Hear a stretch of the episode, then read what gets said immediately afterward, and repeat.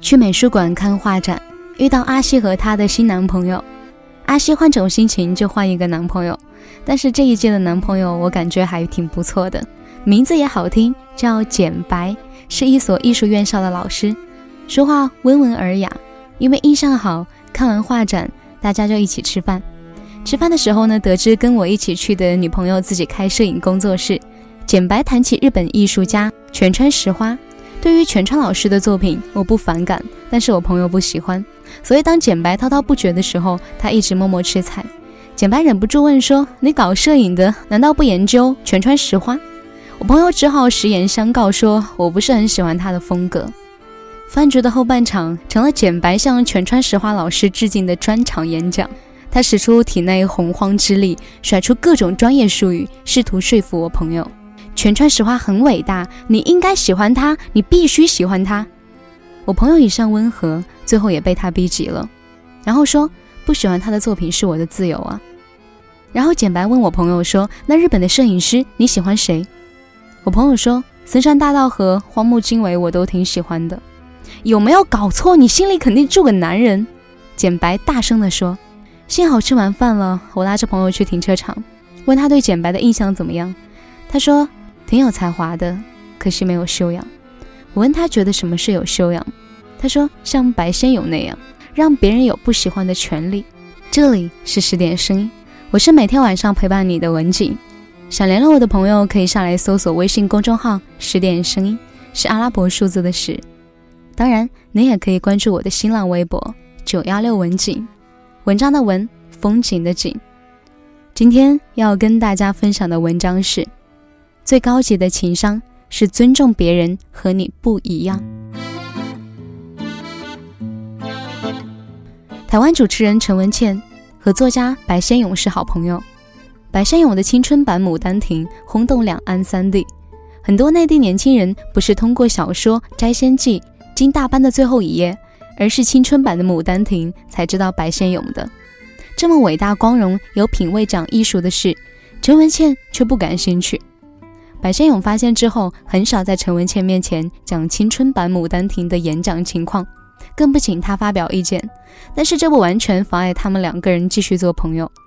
陈文茜说：“对此我非常的感谢，他可以创新，我可以顽固，谁也不去说服谁，这就是修养。”宽容别人的不喜欢，尊重别人和你不一样，哪怕世界上最伟大的艺术家、最昂贵的奢侈品、最美的人，也不必人人欣赏和喜欢。朋友说，很多人可以帮你开车门，请你吃饭，夸你漂亮，但是一遇到意见不同的时候，就暴露出修为不够，变得急躁有攻击性。修养是一个复杂的问题，它的基础部分与教养重叠。比如不随便扔垃圾，不在公共场合大声说话，善于倾听，有契约精神等等。但是修养和教养最大的区别是，教养是习惯，是原生家庭和学校教育教化的结果；而修养是智慧，是不断挑战自己占有欲和好胜心，慢慢稳妥，慢慢宽容，把石头一样的自己打磨成温润的璞玉。真正有修养的人，从不对他人的生活指手画脚。他们获得尊重的方法，不是去驳倒谁、战胜谁，而是用尊重换取尊重，以自由交换自由。我认识一对夫妻，丈夫很喜欢吃榴莲，太太觉得味道特别臭，但是太太逛水果店的时候会主动买榴莲回来。她的丈夫更绝，搬把椅子去小区的草地上，边晒太阳边大快朵颐，吃完用湿巾擦干嘴、手，嚼两粒口香糖再回家。一对有修养的人在一起可真好，不管爱情有没有变成亲情，至少我不必变成你。那些表面对你很好，却永远在干涉你、管教你，希望你成为他影子的恋人，再深的爱也补不上修养的浅。而修养也体现在对少数分子的宽容与接纳上。我被朋友拉去参加一个灵修班，老师以前是文艺女青年，后来出了自传，当了作家。开始研究心理学和灵修，大部分学员都是他的粉丝。他说什么都点头，偶尔有一两个人起来提问，总是问题还没说完就被老师温柔的打断。整个交流的过程中，我始终有一种被质疑、被绑架的感觉，特别的不舒服。后来我看他的书，里面有一段写道：每当我看到一对男女推着孩子，其乐融融的样子，都觉得他们好可怜，他们的世界如此狭小。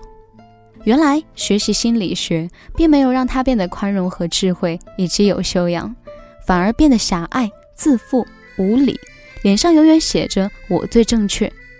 有修养的人很少认为自己正确和高级，他们尊重每个人的努力和选择。有修养的人既不乐观也不悲观，而是客观。他们不相信世界上有绝对的三观相合、趣味相投的人，就像不相信有完全相同的两片树叶。他们以极大的善意对待身边的朋友、亲人，因为你是人，我就善待你，而不是因为你是跟我一样的人，我才善待你。有修养的人最聪明，他们明白自己就是他人的镜子。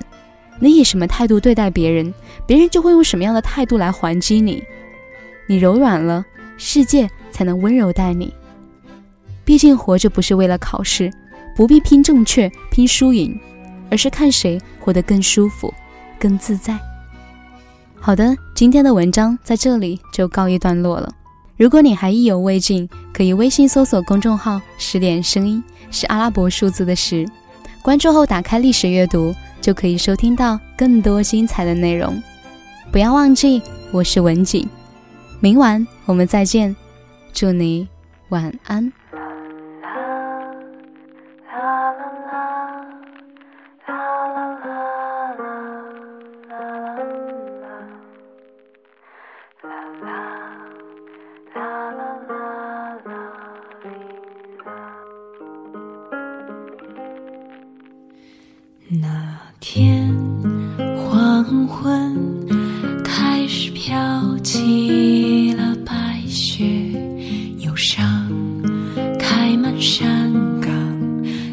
青春散场。午夜的电影，写满古老的恋情，在黑暗中为年轻歌唱。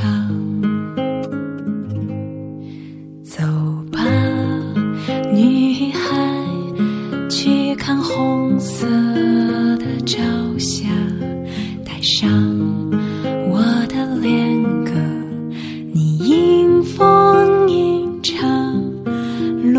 挂在发梢结满透明的惆怅是我一生